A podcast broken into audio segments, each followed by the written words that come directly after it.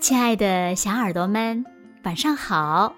又到了听故事的时间了，你的小耳朵准备好了吗？我是每天晚上为小朋友们讲故事的子墨姐姐。今天呀，子墨要为小朋友们讲的故事呢，名字叫做《咕叽咕叽》。好奇怪的名字呀！到底是怎样一个故事呢？一起来听吧。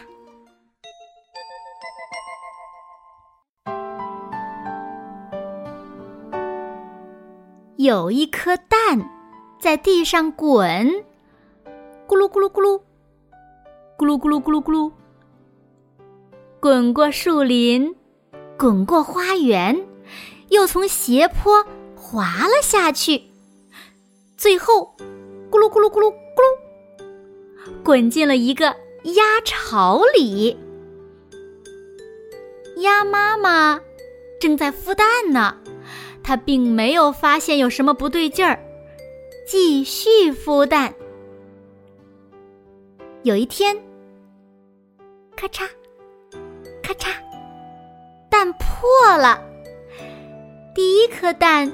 孵出来的是一只有蓝点的小鸭，它的名字呀叫蜡笔。第二颗是一只有条纹的小鸭，叫斑马。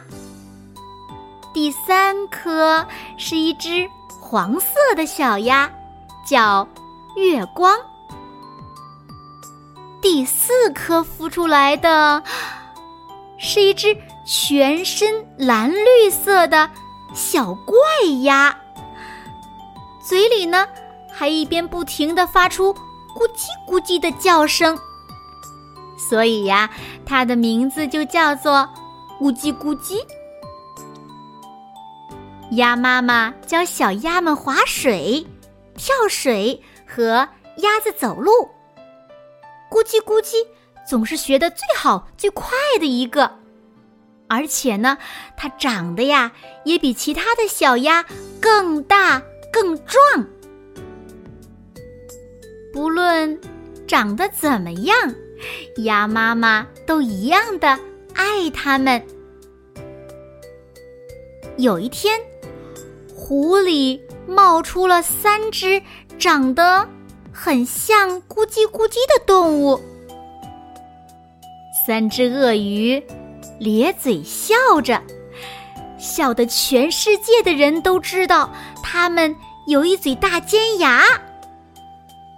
三只鳄鱼张开大嘴说：“看，这里有一只笨鳄鱼，它在学美味可口的鸭子走路呢。”咕叽咕叽大叫道：“我我不是鳄鱼，我是鸭子。”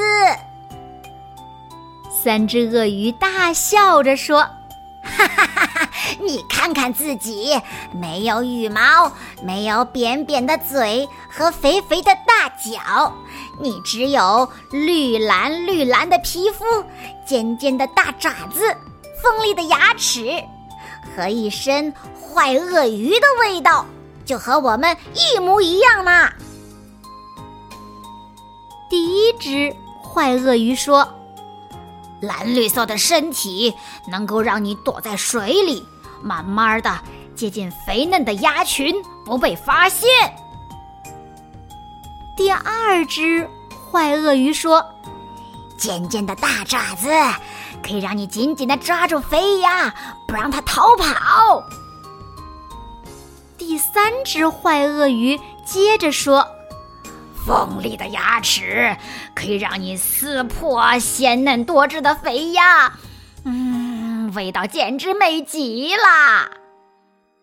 三只鳄鱼奸笑着说：“嘿嘿嘿嘿，我们知道你和一群美味可口的肥鸭住在一起，明天你就把它们带到桥上玩跳水。”我们张开大嘴，在桥下等着。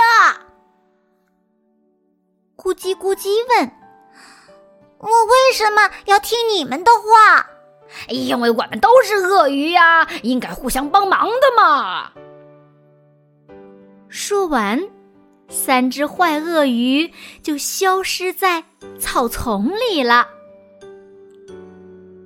难过的咕叽咕叽来到湖边。我不是鸭子，而是一只坏鳄鱼。咕叽咕叽对着湖面做了一个很凶的表情。啊！这时候，湖面浮出了一个好笑的模样。咕叽咕叽笑了起来。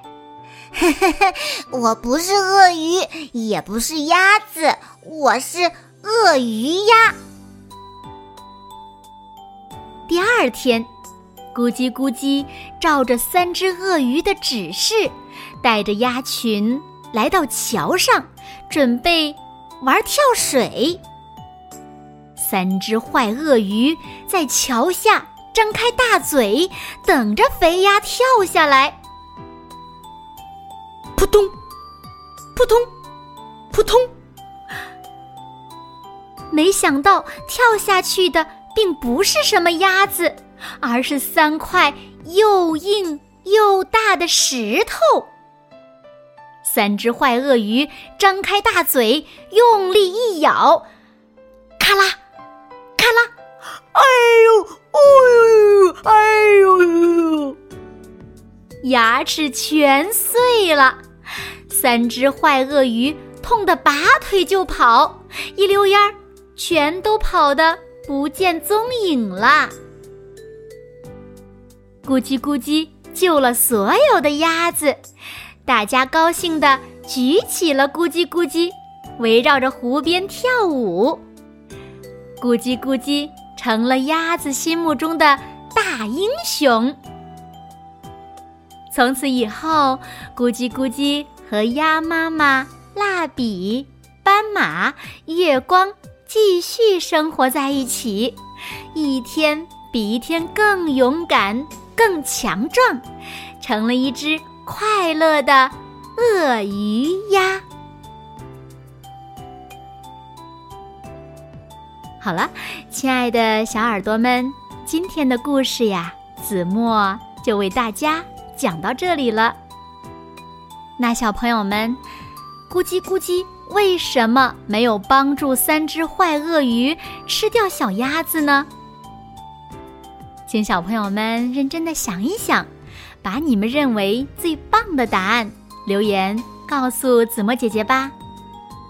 好了，那今天就到这里了。明天晚上八点，子墨依然会在这里用一个好听的故事等你回来哦。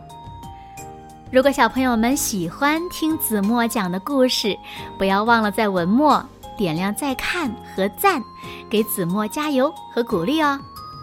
当然啦，也希望小朋友们把子墨讲的故事分享给你身边更多的好朋友，让他们呀和你们一样，每天晚上都能听到子墨讲的好听的故事。谢谢你们喽！那更多好听好玩的故事呢，也欢迎小朋友们关注子墨讲故事的微信公众号。好啦，现在睡觉时间到了，请小朋友们轻轻的闭上眼睛，一起进入甜蜜的梦乡啦。完喽，好梦。